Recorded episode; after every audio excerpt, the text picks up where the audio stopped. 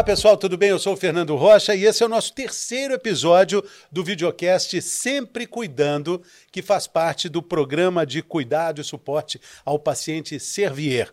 Como você sabe, como você está acompanhando aqui os nossos episódios, durante todo esse ano a gente vai receber profissionais qualificados que vão compartilhar aqui dados relevantes sobre doenças crônicas, sempre com o objetivo muito claro, o objetivo de ajudar a melhorar cada vez mais o seu estilo de vida e, consequentemente, a sua saúde.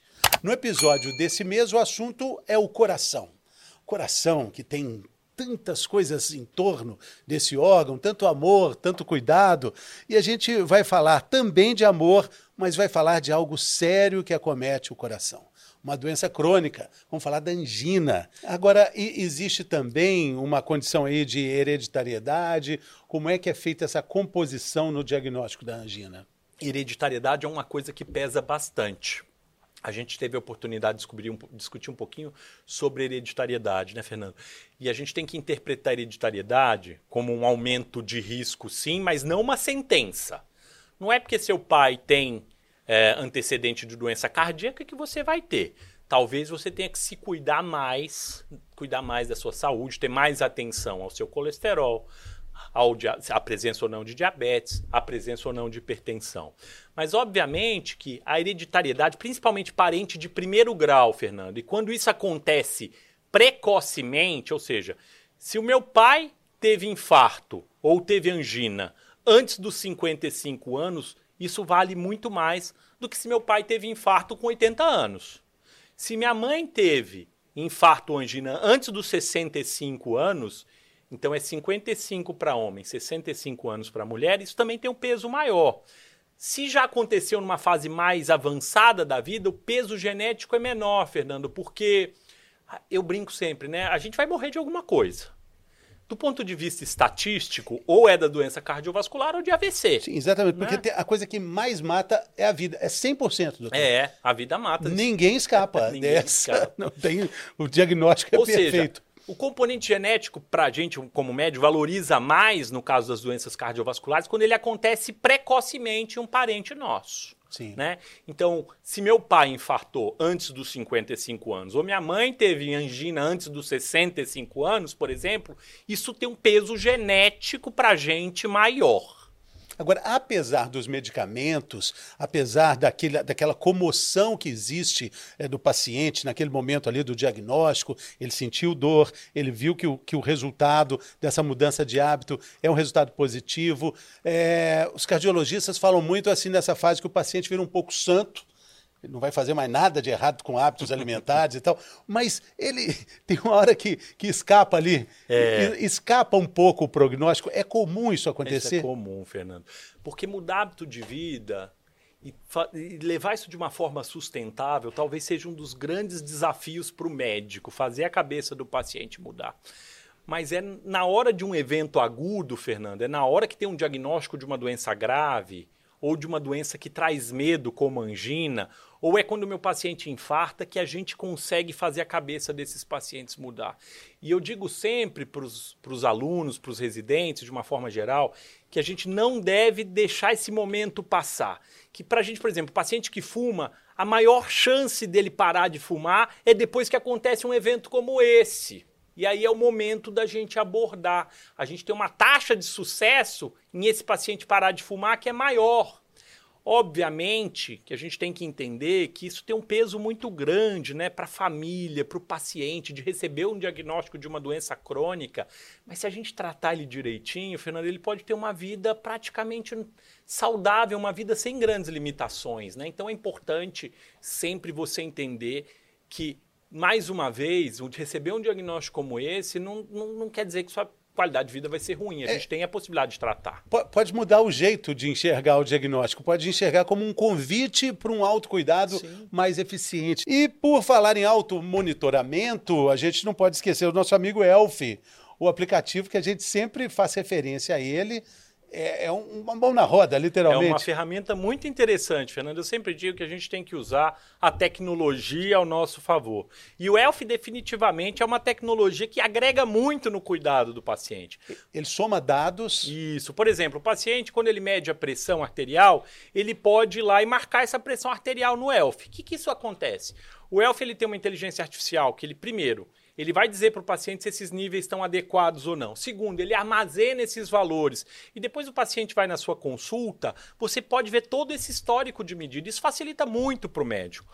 O ELF, por exemplo, ele pode ter uma ferramenta que, junto com o celular, obviamente, ele pode contar os passos, né? Você pode inserir esses, ver esses valores, inserir esses então, valores no Para o médico numa consulta, é, ajuda também. Muito. Imagina o seguinte: seu paciente ele vem numa consulta, vamos pensar aí no celular que conta passo, por exemplo, o próprio aplicativo. O paciente vem, se ele já tem esse aplicativo e você começa o tratamento, no começo, por exemplo, ele andou, sei lá, 3 mil passos por dia. E aí com o transcorrer do, do, Você pode ver essa evolução, ele, você pode ver ele ganhar capacidade física. Esse é um bom sinal de que seu tratamento está funcionando. Se ele andava 3 mil passos, hoje ele anda 8 mil passos, olha que beleza, é, olha que evolução. E, né? é uma forma de se desafiar. Né? De, de, vencer os seus próprios. Para quem conhece o aplicativo, esse desafiar é interessante porque o aplicativo ele é gamificado. Então, à medida que você vai alimentando esse aplicativo de informações, você vai ganhando pontos, pontos, pontos. Isso é legal, né? O ser humano, eu sou um cara que gosta de desafio, Fernando. Então, tudo que me desafia é legal. Eu vou querer sempre bater meu recorde de pontos. Além disso, esses pontos no final da história, você pode sempre lembrar que você pode trocar por produtos ali no Elf mesmo. É um, é um aplicativo interessante. Muito bom, vai te ajudar naquela frase famosa, a te ajudar a ser mais forte que as suas melhores desculpas. Queria até avançar nisso também, porque a gente falou sobre é, sedentarismo, falou sobre tabagismo, colesterol alto, é, e falamos sobre hábitos saudáveis. Se a gente tira todas essas coisas ruins, a gente pode dizer assertivamente que existe prevenção efetiva contra existe. não só a angina, mas os problemas cardíacos que matam tanta gente. É, existe sim. Então, tudo isso que a gente conversou um pouquinho, né? Uma consulta médica periódica é importante. Primeiro, porque o médico vai conseguir identificar esse risco. E esse risco é baseado em características como essa: se eu tenho ou não pressão alta, se eu tenho ou não diabetes, como é que são meus níveis de colesterol. E a gente vai poder intervir em relação a isso. Então, se eu consigo instituir para esse meu paciente que ele precisa se cuidar, que ele precisa sair do sedentarismo, que ele precisa comer bem, né? Que ele precisa perder peso muitas vezes, a gente conversar sobre um programa de perda de peso. Se eu ajo preventivamente nessas outras doenças crônicas, como colesterol alto, pressão alta, diabetes, e eu trato muito bem esse meu paciente com essas doenças crônicas, eu consigo sim ao diminuir o risco dele ter um infarto de desenvolver angina no futuro. Isso é muito importante. Então não é, ah, não, agora eu tô, tenho pressão alta, não tem mais o que eu fazer, eu vou morrer de doença cardiovascular. Não é assim que funciona. A gente pode, se eu tratar ele muito bem, e esse é um dos grandes objetivos do tratamento da hipertensão, é um dos grandes objetivos do tratamento do colesterol alto. Colesterol alto não dá sintoma, mas se eu trato, eu evito essas doenças cardiovasculares. Diabetes, tem um número imenso de pessoas que têm diabetes e não sabe. Não, isso é muito comum. Pressão alta, então, nem se fala, Fernando, porque como a gente conversou, como é que eu faço diagnóstico da pressão? Depende da medida da pressão arterial. Tem paciente que nunca mediu a pressão na vida. Ou mediu e não sabe o que representa um valor mais elevado, né? E aí, o não conhecer que tem uma doença crônica como hipertensão ou diabetes, e se eu não cuido bem, eu tenho as consequências disso no futuro. Exatamente. Não fazer nada é talvez a pior a pior das escolhas, né? Sem dúvida nenhuma. Não tomar, não tomar nenhuma atitude. Sem né? dúvida nenhuma. Isso é impressionante. Bom, conversa maravilhosa. A gente está vendo aqui que se a gente se organiza, se a gente se prioriza, é possível sim ter uma vida é, digna, com afeto, cuidando bem do coração. Né, o autocuidado, né? É, a gente Eu fala acho que sempre o, isso aqui. O autocuidado depende da gente entender que a gente precisa se priorizar no cuidado da saúde. A gente precisa fazer que as coisas aconteçam em termos de alimentação, atividade física. E uma vez feito o diagnóstico, além da gente continuar esse cuidado com essa mudança de estilo de vida, com remédio, a gente também tem que levar em consideração o que eu chamo de automonitorização.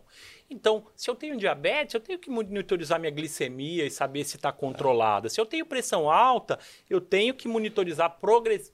É, é, prospectivamente ao longo do tempo os meus níveis de pressão para ver se eu tenho um controle adequado. Quando a gente faz isso, quando a gente se engaja no tratamento, seja mudando estilo de vida, seja aderindo ao tratamento medicamentoso e faz essa mensuração, a vida do paciente se torna melhor e do médico que está cuidando Sim, também, né? Acho que para o médico deve ser muito, muito prazeroso para o é. médico entender esse, esse engajamento, essa adesão, né?